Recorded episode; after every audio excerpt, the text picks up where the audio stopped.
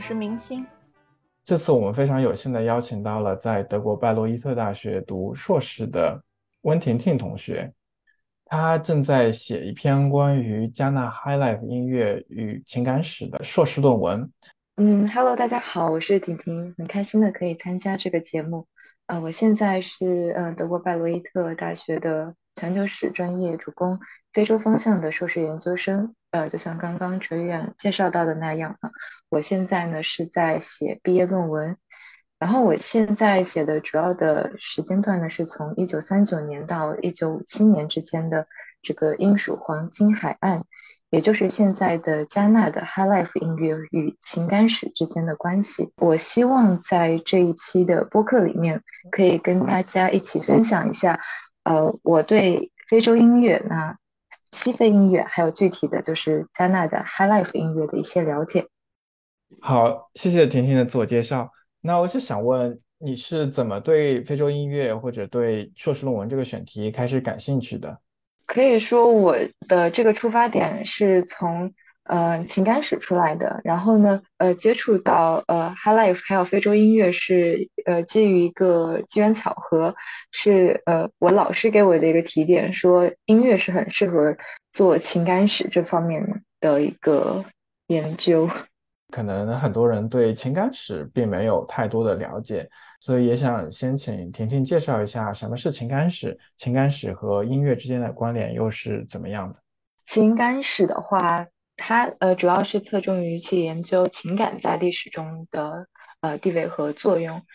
它其实是一个蛮新兴的一个方向的，因为呃以前的历史它的主要的档案都是基于一个书写，然后那书写呢它主要会记录呃发生了什么事情，但是不会记录人们感受到了什么。作为一个呃这样的一个小方向的话，它需要去。用到的档案就跟以前不一样。呃，流行文化是比较适合去做情感史的，因为在流行文化中可以发现大家的情绪表达、情感体验，或者说像文学文字这些里面呢，也是可以去体现的。但是问题就在于，我们需要去呃进行一个重新的梳理、发现，还要去呈现当时的人们是怎么去感受这个时代，还有自己的。所处的环境的，呃，我现在侧重是流行音乐嘛，或者说具体的像这个 High Life 里面的一些歌词，还有音乐人他创作时候的状态，其实都是和当时的社会整体背景是非常息息相关的。他们也是一群非常有关心社会的一个情怀在的，以及他们和呃听众们之间的互动，还有听众们他们当当时呃为什么会去选择听这个音乐，这音乐流行背后的原因是什么？其实都是有情感还有感受这个元素在里面，所以我觉得是可以进行一个连接的。中文世界有很多专门介绍非洲音乐的播客节目，然后啊，大家对非洲音乐各种各样的非洲音乐也有所耳闻，然后每个人可能都有一些所谓的刻板印象。我。对非洲音乐的了解主要是呃通过人文社科或者说历史学的一个了解，不是从音乐学上面的，因为音乐学上面可能会更加专业，会侧重侧重于去区分它的节奏型是怎么样的。到底什么算非洲音乐啊？它其实也是有一个呃历史渊源在。比如说一本白图泰，他的呃旅游游记里面就记录过，他去马里王朝的时候，他在他听到的一个呃宫廷音乐。后来欧洲人到非洲之后呢，呃，他想去记录音乐，他们用什么方式呢？因为那个时候是没有留声机的，那就只好用他们自己的那种记录的方式。呃，书写的方式去记录它。那那非洲音乐它其实是一个非常富有动感的动态的一个音乐。如果说是用书写的方式去记录，其实是会很大程度上抹去它很多的一些丰富性在的。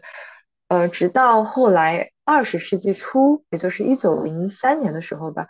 啊，那个留声机被发明出来，或者说留声的技术，啊，像是用蜡筒。去记录声音，直到那个时候才能够相对比较完整的保存着非洲音乐。非洲人他们保存音乐，或者说是对音乐的一个传承吧，更偏重于去怎么去用现场演出去保留他们音乐的传统，而并不是说我怎么想方设法的把它记录下来。就正因为那种欧洲人的呃这样的一个书写的方式去记录非洲音乐，其实经常是被处于一个误解的状态的。呃，欧洲人他更倾向于把自己的音乐称为是一个发展性的一个音乐，然后呢，他在记录非洲音乐的时候也是有自己的侧侧重在里面。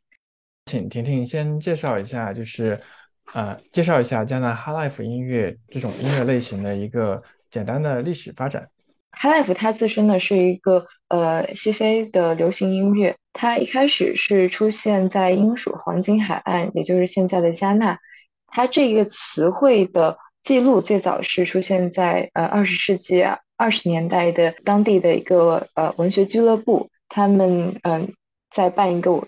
节目的时候，呃，用到了 “high life” 这个词，但是呢，这个只是一个书面上的记录，实际上的记录的话是，呃，当时呃欧洲的殖民者居住在那里，他们呃进行一些音乐活动的时候呢，是邀请了一些当地的呃音乐人为他们去演奏欧洲欧洲人喜欢的音乐，他们那个时候用到的主要是一些管弦乐器，然后是一种大乐团的方式。后来这些音乐人呢，他们开始呃去演奏属有点属于自己风格的一些音乐，比如说结合了当地的传统音乐，很多在街上听到呃这些俱乐部里面呃传出来的这些比较属于上层人士听的音乐呃时候呢，呃街上的那些人说啊这就是 high life，这就是比较上上层的样子，所以呃 high life，嗯它这个音乐。名字哈，名字由来虽然你听上去可能是一个比较中产的感觉，但实际上它还有一点点讽刺的意味在里面。它而且它的由来甚至说是由呃下层人民呃赋予它的。刚刚讲到就是说是就其实某种程度上，High Life 音乐是加拿大当地本土音乐和欧洲人的一些音乐活动相结合的一些产物。我觉得可以看到有很多融合性。呃，融合元素在那，可不可以简单介绍一下，就是加拿大 Life 音乐它更多的这种呃音乐的一些源流呢？呃，一个是它会用到欧洲的一些乐器，然后呢，它呃自身的语言它会用到像本土语言去唱，嗯，像 Tree 啊，或者是呃 Ga，像这些语言啊，还有一点就是他们会用自己的一个独特的。非洲节奏融入到他们的曲子里面。刚刚也介绍了加拿大 High Life 音乐的不同源流，强调了呃不同欧洲乐器、本土语言。那也想请婷婷介绍一下可能 High Life 音乐的一些类型或者一些就是内部的一些分类。嗯，High Life 音乐主要是分为三类，一个是呃管弦乐，还有一个是 dance band，有会有跳舞的那样的乐呃舞曲的一些。乐队，还有一个就是吉他乐队。呃，管弦乐呢，一开始是很流行的，就像跟它的渊源呃一样，嗯，但后面呢，由于更多的本地人加入，而且呢，就管弦乐它其实乐器其实是更加贵重，而且其实在当时的呃加纳是挺难拿到这些乐器的。后面就逐渐变呃乐队就变得越来越小，然后后面。有了吉他或者是更加便携的音乐之后呢，呃，吉他乐队就取代了管弦乐队这样的一个存在。然后，呃，现在听到的最主要的像呃 E.T. Mansa 或者是呃 King Bruce 呃和他的 Black Beats，他们的乐队呢基本上都是呃吉他乐队的形式。啊，所以其实主要还是吉他是最主要的 High Life 音乐的这个呃乐器，对吧？就是吉他这个乐器，它在每个乐队里面都会有，像是呃小号也会有，鼓肯定也有，呃还有一些其他的节奏乐器也有。呃，因为这些乐器都比较小嘛，像他们进行巡演的时候都会比较方便的去携带。那我觉得其实从大型乐器到更小型化、更轻便的乐器的这种转变过程中，也带着这种演出场合的这种转化和变化，对吧？那可不可以再请？嗯，婷婷再讲一讲，就是说，呃，High Life 音乐的这种表演场合的变化。呃，High Life 音乐它呃一开始是在这些白人俱乐部，后面呢，呃是变到了像在一些酒店，或者是说像一些公开场合一些巡演。然后这些呃有一些音乐家呢，他也是进入到了呃比较腹地或者是比较乡村的一些地方进行呃演出。呃，像这些巡演的话，一般都会呃是以这个吉他乐队作为主要的表演形式的。这些表演者大部分都是非洲人，是吗？嗯，是的，都是呃非洲人，都是当地人。就我想问一下，就你刚提到他们最初是这种白人俱乐部，相当于白人的这种娱乐活动。那从殖民到独立之后，嗯，它的这个推广有没有什么样的变化？因为我看到你还提到了这个 Louis Armstrong，呃，一个非常出名的呃美国的爵士音乐人，就他对于这个呃加纳 High Life 音乐的推广有什么样的影响吗？他的推广的影响倒是不是特别大。就是，但他对于啊加纳他本地的一些音乐人的影响倒挺大的，因为呃阿姆斯特朗在当时是一个类似于一个爵士明星一样的存在，然后呃他过来也是受到了非常隆重的呃对待的，嗯，比如说呃他当时下飞机就会有呃 e t m a n s a 还有他们的乐队，然后给他们进行表演，放的音乐呢是呃 Offer，他到加纳之后进行的。呃，第一顿午餐就是和呃 Nkrumah 一起共用午餐，然后之后呢就开始进行了一个呃公共的演出，在那个演出里面，呃也是有一个历史影像的，可以看到呃周边有很多很多人。问题在于哈，人虽然很多，场面也很热闹，但是呢，它的功放设备设备不是很好，所以就导致它整个演出效果就不是很好。然后呢，人太多了，有很多人可能会推推搡搡的，然后会导致有点混乱嘛，就会有警察出来，然后会进行一些呃治安管理啊，或者是呃用他的那个呃警棍戳一下人们的脚，然后让他们退回去之类的。然后结果呢，这个被阿姆斯特朗呃看作是他这个警察可能不尊重他的观众之类的。产生了一个这么误解，然后因此好几次就停止了他的演出。但是呃，整体下来还是比较顺畅的。然后他的当地的一个影响的话，比如说阿姆斯特朗，他虽然只在呃加纳三天，但他离开之后，加纳一些当地的音乐人呢就开始去模仿阿姆斯特朗那种呃沙哑的声音。他的爵士哈，他其其实和加纳本地的 High Life 其实是相差蛮大的。比如说他在演奏他的爵士乐的时候，有些人可能就觉得很无聊了，就没怎么去听。就其实只是一个流行趋势的不一样了。呃，但后面他离开之后呢，他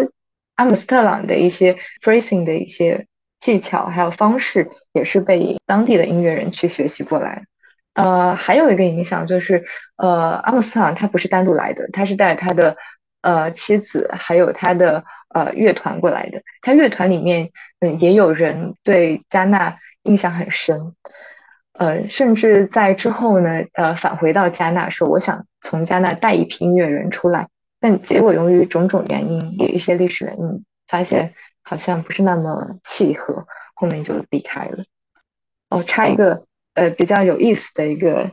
就是阿姆斯特朗他看嗯他在阿克拉看见一个。呃，加纳女人，呃，他觉得很像他的母亲，呃，就说自己的祖先，呃，是从加纳来的。谢谢婷婷，就是阿姆斯特朗的这些意识真的特别有意思。大家说到加纳的一些主要的音乐类型，还是会提到 High Life，所以我比较好奇他当时的这个转型。就既然他原来是白人的这个呃娱乐性的音乐，为什么后来会被推广为非常有代表性的加纳音乐呢？哦，我觉得这个和他呃，一个是音乐人比较有关，还有一个是呃呃，像 Nkrumah 比较有关，因为当时的音乐人呃，他们也是一群非常有这个呃民族主义情情怀的一些人，呃，他们创作了一些曲子啊，比如说像呃 Gana Freedom、Bt Mansa 创作的。还有像其他的一些乐团，他们都在不同的程度上去直接的、很坦白的去支持恩库鲁马他当时的政治情况，还有他们的追求独立的这么一个倾向。所以恩库鲁马呢，他呃是。在某种程度上是非常喜欢这么一群人的，所以在他呃上台之后，他就也是有有点刻意的想要去把他们培养成自己的一个有加纳文化身份嗯的一个 icon 一样存在的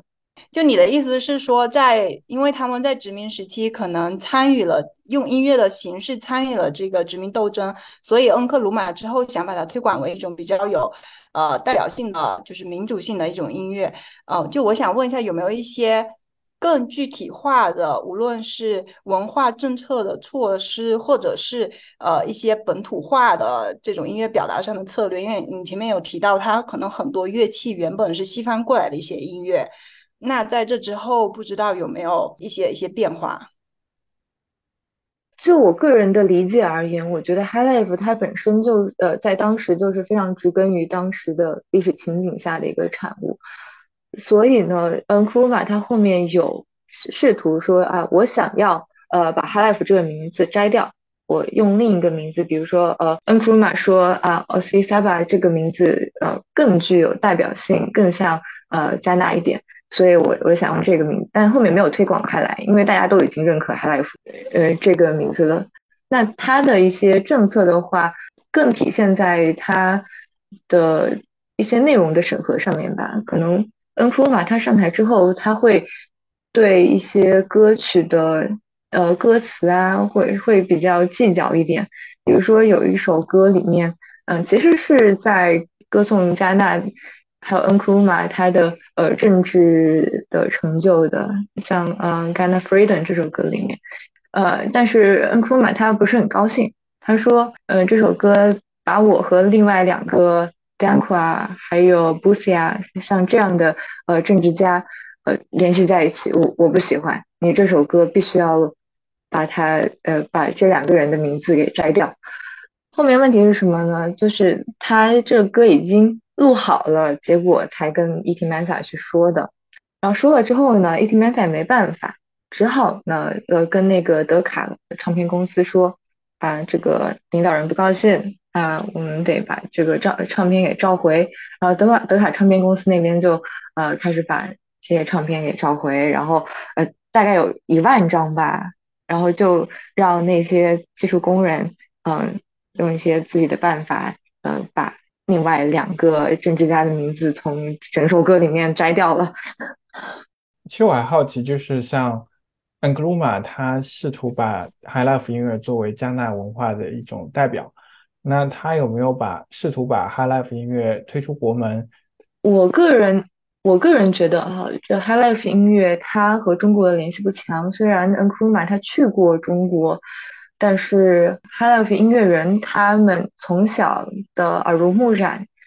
的音乐影响，主要是来自于西方，还有美国，像爵士乐这样的。所以很多音乐人他更倾向于说，我要去英国伦敦，我要去美国，我要去接触那边的音乐人。呃，包括他们的很多音乐作品里面，都可以发现呃一些与他们当地的音乐人之间。相互影响的一些影子，比如说去到呃 e t i Mensa 去到伦敦之后呢，他和伦敦当地的一些呃古巴音乐人进行交流，他就把一个古巴音乐的一些元素，牙买加音乐融入到了自己的呃后来的创作里面，呃，再包括像是 d a Warren 或者说呃呃 Coffee 呃 Ghana 吧，他是去美国去了好几趟，他和美国音乐人之间有个很强的一个互动。包括他自己也是更喜欢呃爵士的，并不是说更倾向于呃 high life。那 high life 对他而言的话，节奏相对来说比较简单枯燥了。嗯，这里我我我想插一个吧，插一句嘴，就是比如说像在呃欧美啊，或者说像当下大家去组乐队的话，可能一个乐队呃 leader 他只要呃，说我想组一个乐队，那大家一起来玩音乐吧。但是像在加纳就不一样了，因为那个时候如果想组一个乐队，不是一件容易的事情，而且大家必须要把这个吃饭这个事情和呃做音乐呢结合在一起。所以很多时候，一个乐队的领导领导者呢，他需要自己去购买一些乐器，然后呢自己甚至要自己去培养音乐人。但问题是你培养出来之后，那些音乐人他。自己，他如果有其他的呃呃其他的有钱的老板，比如说呃当时的一些酒店的老板想要找他们去演，结果他们就跑了。所以呃，就像 E.T. m a n s a 一样，他不断源源不断带出很多音乐人，但是那些音乐人都逐一的离他而去。那可不可以讲一下接下来之后六十年代以来 High Life 音乐它的一种持续不断的一个变化？六十年代之后的话，High Life 它呃随着 Nkrumah 的下台，他的一些音乐组织甚至都解散了，还有原本的想给他们这些 funding 都撤掉了。呃，所以，呃，这些音乐人就日子就过得更难了。High Life 他虽然在 n k r u m a 他下台之后由由盛转衰了嘛，他后面呃也呃变成了一种，嗯，也是跟随着人们的记忆还有跟随着人们的步伐去到了其他的国家，像是呃在德国的汉堡，呃，它出现了一个叫 Burger Life，啊，还有像呃是呃在哎，后来，呃，它结合了嘻哈，就变成了一个 hip life，所以它是一个非常有融合性，还有非常生命力非常强的一个音乐。它能够以自己的方式获得一一批听众，而且这一批听众呢，也会用自己的方式去融合新的元素，让它变得更加的有活力。那其实刚刚也提到，就是说恩克鲁马时期就已经有很多，嗯。High Life 的音乐家，他们在录制一些唱片了。那从音乐表演场合，像很多一些流动乐队啊，那他从这个唱片化，或者说他这个音乐产业化，唱片公司开始介入，这个阶段又发生在什么时期呢？嗯，因为呃，这个也涉及到呃欧洲这边对非洲音乐或者是非西方音乐的一个兴趣吧。嗯，他们看到了一个商机，所以呢，有一些。呃，唱片公司就觉得说这个可以试一下，然后结果试了之后发现，哎，卖的还挺好的。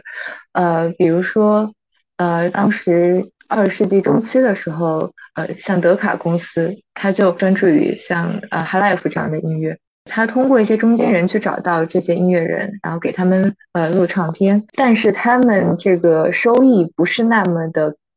干净可以这么说，因为他们支付给这音乐人是用现金支付，比如说你录一首，我给你多少。但实际上，像一个音乐创作人，他收到的关于音乐的收益，应该是唱片后面还有一些源源不断的一些收入的，但后面这些收入就没有给他们了，然后所以就导致了一个不公平现象存在。所以后面呃，像这种版权之类的，加纳的一些音乐人现在也在逐渐的在重视。不知道当时除了西方的这些唱片公司，他们就在加纳本土有没有一些唱片公司或者一些其他的呃记录的呃推广的方式啊？我印象里面是没有，几乎没有吧。即便有一些小的唱片公司，它呃本土的唱片公司，它也很难呃再和这个呃大的唱片公司进行竞争了。那当地人他们主要是看现场演出是吗？哦，还有可能还有一些西方这些唱片在当地也有一些流通。嗯，是这样的。那我想问，就是恩克鲁玛，他除了说在这种意识上去推广，它没有提供什么实质性的像基础设施一类的，呃，这种物质方面的支持吗？嗯，有是有，但是。呃，比如说他当时其实想资助很多音乐人，呃，出去旅行的，因为这些旅行对这些音乐人来说是很重要的嘛。但后面，嗯，怎么讲呢？也不能说是支持，因为他需要，因为他需要这些音乐人给他，呃呃呃，进行一个。呃，文化上的一个渲染呐，或者怎么样的？因为比如说他自己的呃选举的时候，也会呃邀请一些乐队，然后进行演出这样的。呃，还有他也会让这些乐队在自己家里面进行演出。啊，包括他当时去呃呃利比里亚的时候，他也会带着呃一批音乐人过去。所以这些音乐人他们呃外出的话，呃都还挺看契机的。呃，或者说。如果说自己家底不够不是那么厚的话，像呃 E.T. Mensa，他一开始是呃嗯被承诺了说会有呃嗯两千英镑资助吧，但后面因为有的官员说啊这两千英镑还不如拿过来呃做一些比较实际的事情呢，为什么要给他们？后面就不了了之了。刚婷婷提到提到了很多次这个 E.D. Mensa，能不能稍微介绍一下这个音乐人？呃，E.T. Mensa 的话，可以说是 High Life 里面的一个非常重要、至关重要的角色。他被呃现在主要的一个 High Life 呃研究者哈呃呃 E. John 呃 Collins，他被称为是 King of High Life，呃类似于一个国王一样的存在。他自己呢，呃，是出生一个比较呃传统的一个家庭。他自己的家里面是被禁止去演奏音乐的，但是他和他的呃兄弟都很喜欢音乐。后面在呃一个呃一个高中，那叫呃呃 Achimota，呃有一个老师叫呃 lampty 呃 Joe Lamptey，他这个人他是一个英国人，他很喜欢音乐，他也带了很多呃本地的一些学生，然后组了一个乐团。好，包括我刚刚提到的，呃，Guy Warren，还有像像 Itimansa，还有其他的呃音乐人，他们都出自于呃，都和他有或多或少有这么个联系，呃，然后 Itimansa，呃，在经历过这个乐团之后呢，他学会了怎么去读谱，后来呢，也呃也开始去更加精进自己的一些那个小号的一些演奏技巧之类的，逐呃逐渐的他就开始带自己的乐团。然后他一开始是接手了这个呃呃 The Tempest，The Tempest 他一开始并不是 e t m a n s a 的，后面就是刚也提到他这个乐队的离散率其实是很高的嘛，或者是说有些人嗯就走了去组自己的乐队了 e t m a n s a 接手了这个乐队之后呢，就变成了 e t m a n s a and 呃 The Tempest，就类似于这个乐队就属于他的了，因为他也给这些音乐家去买很多乐器嘛，呃他也。不断的去呃教导很多音乐人该怎么去呃演奏，还有读谱之类的。因为很很多年轻人他并不是出于一个对音乐的完全的热爱，而是出于一个说我这么做可以有饭吃，然后是一个行当这样的。然后他就带了一些人出来，他是一个很重要的一个角色，包括他自己也出了很多很经典的歌曲，像 Day by Day，呃，Over You。还有其他的用本土语言命名的一些歌曲，他还呃倡导组织了一个一个加纳音乐人协会，为了防止当时的呃出现这种乐队离散率太高的一个情况嘛，因为这样的话一个乐队就没有一个核心力了，而且这样的话，呃像是呃你明明在这个乐队里面演奏，你却和其他的乐队进行呃却跑到外面去赚外快了，像这样的情况其实是。不被允许的，呃，但情况很多，因为因为钱的原因。后面呃，后面他组他倡导去建立了这个呃这个组织之后呢，虽然在呃七十年代六六年之后吧解散了，但是在七十年代又重新开始了。所以这个这个组织其实是对整个呃加拿大音乐是有很大的作用和影响的。嗯，包括像版权，还有像是呃音乐人的一些福利，它后面都有相相应的一些政策出来。而且 e t m a n s a 他自己后来呃觉得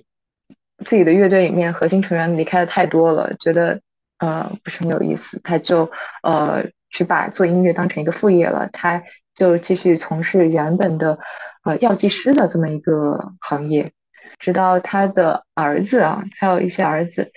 呃，开始也在玩音乐，他就和他自己的儿子开始组乐队。但是他的孩子和他的品味不是很相像的，并不是所有人都喜欢 High Life，啊，也不是那么有很多人喜欢呃爵士，然后也是有这么一个问题在。但是好歹乐队组起来了，他的很多音乐呃技术呃还有理念也得到了一些传承，这样。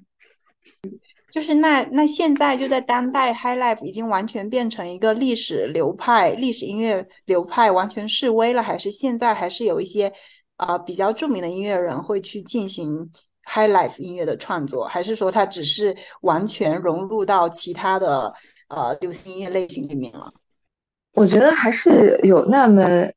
有那么一些人他有在做的，但是呃对于当代的话。我了解不是很多，我觉得当代像非洲音乐，像 Afrobeat 会更流行一些。呃，High Life 它更类似于一种 Vintage 吧。呃，虽然它也有像 Hip Life 这样的一个融合性的存在，也有那么一撮人在听，但更类似于小众。其实就接着立方的这个问题，我就想问一下，啊，High Life 它当时其实在整个西非地区，尤其是英属非洲，啊，尤其是说英语的西非国家，都有一定的影响力。那我就想问一下，它对后来像你刚刚提到的 Afrobeat 有没有一些啊影响？那可能在介绍之前，也得先请婷婷讲一下什么是 Afrobeat。Afrobeat 的话，呃，它是一个统称了，就类似于非洲流行乐的一个统称。它最早的话是 Afrobeat，它是呃尼日利亚的一个呃音乐，像是呃 Fela Kuti，他是主要的代表人。但呃，Afrobeat 和 Afrobeat 是两个不同的概念。Afrobeat 它的呃范围更广，而且 Afrobeat 我我不知道大家现在有没有在听啊？我觉得它在德国还蛮流行的，就嗯经常外面去一个店里面，他就会放 Afrobeats 的歌这样的。那讲一讲这个 High Life 在西非的流行，以及它对啊包括 Afrobeats 在内其他音乐类型的可能的一些影响。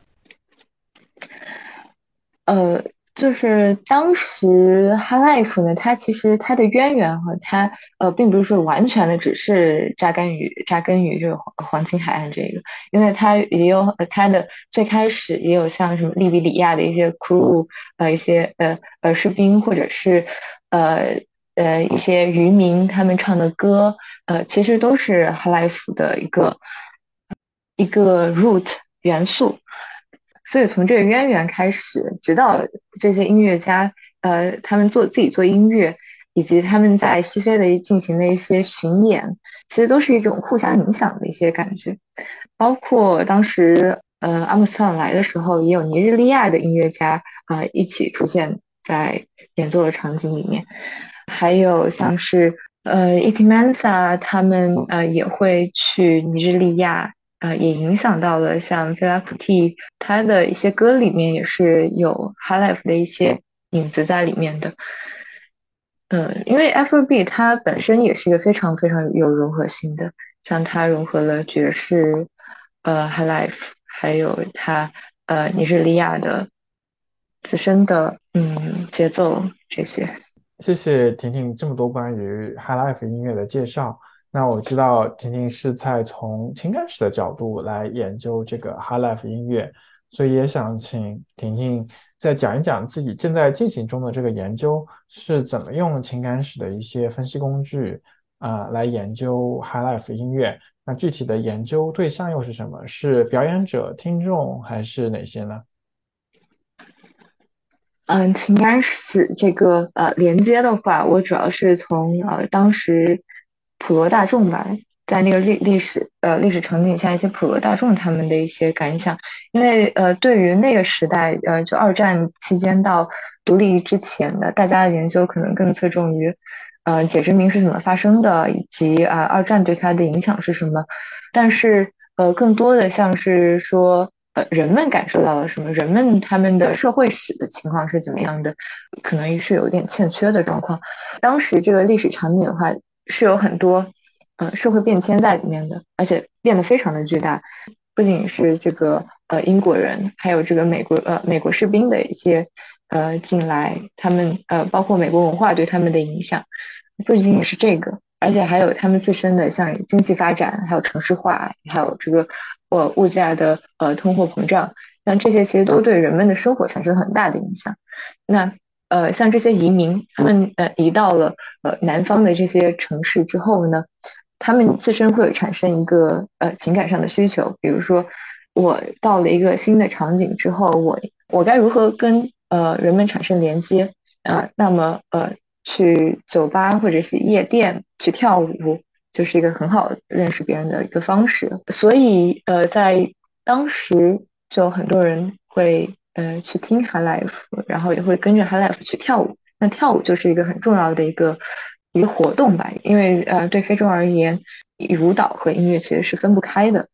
所以在很多重要的场合，其实 High Life 音乐都有它的影子存在。所以我就想，呃，从这个 High Life 自身的脉络，以及人们他们的社交活动、休闲活动中去看待人们这如何去处理这种城市化以及呃社会变迁产生的焦虑感也好，或者是说对于呃解殖民以及呃对于独立的这种向往也好，我觉得都是可以从 High Life 音乐里面去看出来的。呃，因为这些音乐人哈，他们自自身也并不是上上流人士，虽然名字叫 High Life，但是这些音乐人他们可能是从底层或者是中层出来的，以及他们和以及流行音乐它自身包包含着一个很强的一种面向呃社会性的一个呃倾向，所以彼此之间是能够产生一个互动的。所以我的研究会从呃不仅从 High Life 的一个呃歌词。还有 High Life 它产生呃，它演奏的一个呃场景，像那些酒店里面，它是舞厅啊，还是什么的，以及人们在听 High Life 的时候是在干嘛？呃，High Life 的也可能是用留声机去放 High Life，嗯，也有可能呢，就是去现场去听。还有就是说 High Life 这些呃音乐人，他会呃到外面去演出，那他这个。乐队它其实是属于一个 community 一样的存在。那它这个 community 是怎么样的情况？它可能并没有想象中那么简单，因为呃，这些音乐人刚刚也提到了，他们有自身的很多很多考虑。呃，所以我觉得我这是一个尝试吧，就是就好奇，就是除了像你刚刚说到的，人们通过音乐去参加一些社交活动，来抒发他们的一些来到新城市。啊，对生活啊的一些焦虑，那我就想问，就是人们是如何通过什么形式来表达这种啊他们的情感的？然后你又是怎么去捕捉、去啊分析这些普通听众、普通观众的啊情感表达的？我还呃，我说实话，因为当时的呃文献档案它不会直接记载呃普通普通听众他们的想法。啊，我只能从一些呃报纸啊，或者是说一些照片里面去寻探呃探索这个线索，因为这个这其实也是属于一个一个缺陷了，嗯，但是我主要是会从 High Life 音乐人他的自身的一个表达中出来，因为毕竟创作音乐的是他们，然后呢。呃，这个音乐的传播度的话，我觉得可能是由音呃是由听众来决定的。但是，呃，音乐本身是怎么样的，是由音乐人创作出来的。就举一个例子吧，就是像 Iti Mensah 有一首歌叫呃 You Call Me Rocco。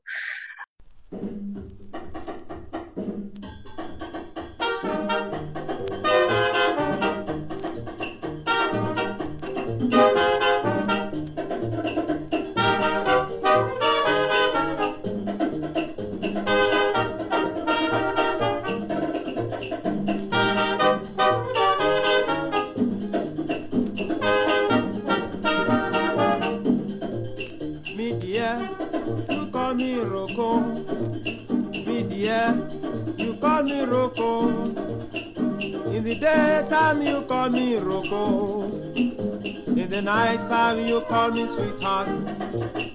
In the daytime you call me Rocco. In the night time you call me sweetheart. Me dear, you call me Alaru. Me dear, you call me Alaru. In the daytime you call me Alaru.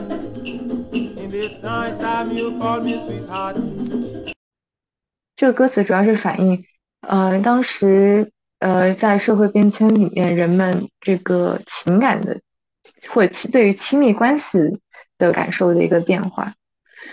因为到从乡乡村在乡村的时候，他的对于亲密关系可能是一个比较传统的，但到了城市之后呢，它是呃属于相对来说会更趋向于一个开放，或者说发生一些浪漫上呃对于浪漫想象的一个转变。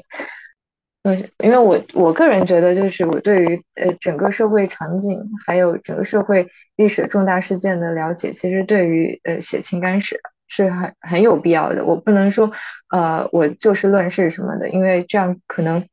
嗯并不能够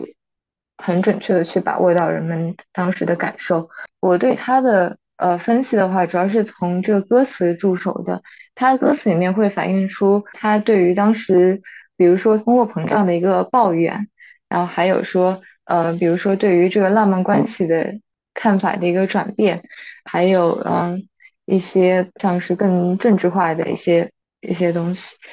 恩普呃，更后面像恩普鲁马上来之后，它的整个的内容可能会更加的官方一点，或者是更加贴合政治倾向一点，呃，而没有那么强的一个讽刺性。所以我想取的这个范围，它是在独立之前的这么一个范围。我想问一下婷婷，你是关注某种特定的情感在？嗯，你研究的这个历史时段里面的这个变迁，还是说关注某一个音乐人？就是不知道你具体的这个研究对象是？我觉得都会有，因为我觉得如果只写只写一个的话，可能内容太少。因为我因为我现在目前能够拿到的档案，或者是说我现在手头上的资料并不是很多。所以我会用，比如说像呃情感史里面的呃 emotive 啊，或者是 emotional community，然后去进行一个解释。其实我相当于就是给大家提供了一个视角吧，也并不是说呃我真的完全的发现了一个什么新的东西，但是我会说我想把这个呃东西给放大看一下，呃是怎么样的，是否用这种解释是解释得通的，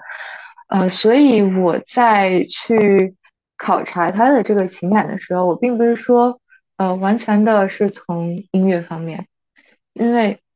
我也会去引用像是当时的一些影片，呃，我不知道你们有没有看过当时的一个呃电影叫《The Boy Who Man No Say》。就是这个这个电影其实就讲了一个男生叫 Kumanusi 的男生，他从呃乡村到了城市之后呢，他发现城市并不是他想象的那么那么快乐，那么呃完美的一个地方，呃，所以他经历了一些呃困难吧，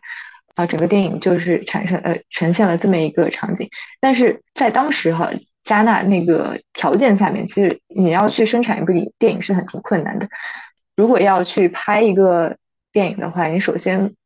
会有更多的自己的想法，觉得说哪一个是更加值得去呈现的，呃，所以城市化的呃这个议题也是体现在这个电影里面。所以我在想，当时的很多呃人也是考虑到这么一个社会巨变产生的一个心理变化的一个现象吧，呃，所以去做这么一个电影。接下来一个问题其实也是和刚刚相关的，就是说。那我知道甜甜一直在德国读书，比较好奇就是说，你是如何获取一手、二手材料的？然后用哪些材料做研究？然后就二手材料的话，主要就是靠书，然后呃，或者是说，如果老师他有资源的话，他呃也会提供过来。呃，但是我老师是做利比里亚的，然后如果是要加纳的话，呃，要加纳的话，可能就要嗯去到加纳那个当地，或者是其他的一些。呃，方式之类的，但是我目前是没有的，所以我就只能嗯去使用更多的二手资料，呃，或者说，因为我这个文章里面很多是关于歌词或者是歌曲的分析，嗯，很多情况下我会利用到这个歌词，歌词本身它就是我的一个呃 archive 一样的存在，说重点就在于我如何获得更多的歌，因为有些歌它可能没有完全的这个数据化。那我也想比较好奇，就是说，那关于 High Life 的，关于 High Life 音乐的研究多不多呢？现在是关于 High Life 的音乐进入到一个怎么样的阶段？呃，High Life 的话，主要是呃，一张 Collins 他在做研究，他是写了好多关于 High Life 的呃书，他是一个在呃加纳呃长大的这么一个白人，所以他。已经把自己认为是一个加拿大人，而且他也自己进行演出，他和很多音乐人也有很多互动，所以在他的书里面甚至都能看到他和一些音乐人的一些合影。然后，呃，他是做了一个呃 foundation，一个 archive 的 foundation，在那里面他放了很多自己收藏的一些唱片呐，或者是自己写的一些文章啊。那个呃 foundation 它有自己的网站。其实也有像其他的音乐学家，他们也有去做，但他们并不是专门去做 High Life。我觉得可能 High Life 对于 Collins 而言是一个比较特别的存在吧，因为 Collins 他本身就是 High Life 那个时代的人。呃，像还有一位美国的呃社会呃社会史学家，他。呃，也是做加纳的社会史，他写了一本叫《High Life Saturday Night》，呃，是写 High Life，呃，是怎么呃和人们的休闲娱乐活动呃结合在一块儿的，基本上做的人并不是特别多。呃，John Collins 的话，他的 High Life 的内容主要是主要是呃去类似于去写一些故事，或者是说去揭露一些你在 Wikipedia 或者是在网络上你看不到的一些细节。其实看下来是蛮有意思的，他其实写的也很系统，嗯嗯，类似于一个 High Life 的百科全书这样的，呃，但是更具体的，像呃我我这样做的，把它具体到呃某十几年，嗯，就很少了。包括像呃 High Life Saturday Saturday Night 那一本书，它其实呃涵盖的时间范围是很广的，是。呃，从比如说三十年代，呃，到六七十年代这样，但我这个的话，就比较侧重于二战到嗯独立前，所以我需要尽可能的把这一个时间段里面的各种社会现象，呃，或者是和音乐有关的一些呃东西，尽可能给串联起来吧。有一个哈佛教授还写了一篇关于加纳哈莱夫研究的。书评，他分析了三本，就是近十年一一一二到一一三年发表的出版的关于 High Life 的书，感觉这个话题其实还是挺挺受关注的，还是就是音乐研究、音乐与史学这结合，我觉得还是非常的有很多有很多的拓展空间，也是非常啊前沿的一个话题。然后我觉得可能每个人在做类似研究的时候都会遇到。啊，各种各样的挑战，觉得这这这其实也是做研究的一个做研究的魅力所在吧。嗯，那我们也谢谢婷婷今天来我们博客做客，那也祝婷婷硕士论文写作顺利，然后顺利申请上自己心仪的博士项目。嗯，好，谢谢，好，谢谢大家的邀请。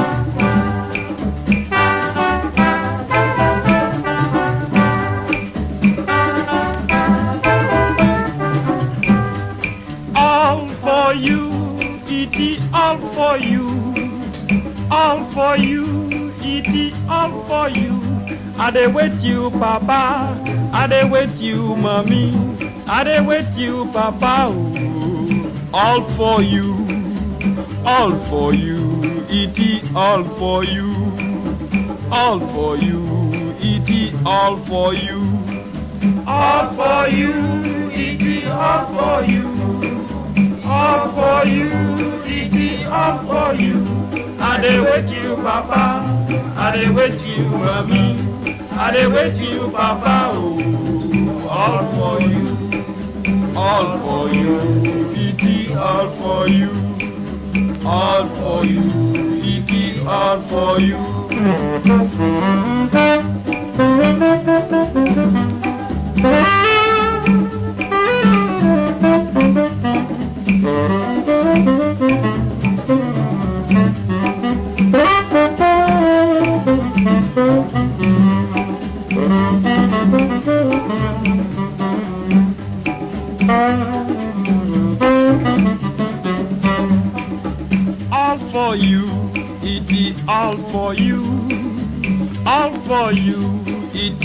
All for you.